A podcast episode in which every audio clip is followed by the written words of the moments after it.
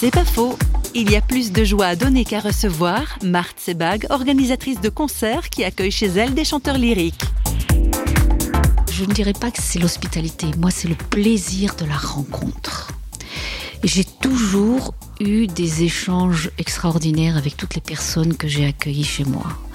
L'hospitalité, c'est ouvrir sa porte à quelqu'un de nécessiteux, quelqu'un qui est dans le besoin. Les personnes que j'ai accueillies chez moi étaient simplement dans le besoin de rencontre et d'accueil. Quoique un jour il m'est arrivé d'accueillir un chanteur qui dormait dans la rue.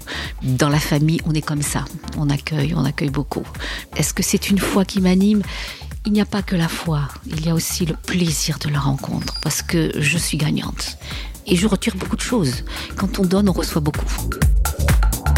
C'est pas faux, vous a été proposé par Parole.fm.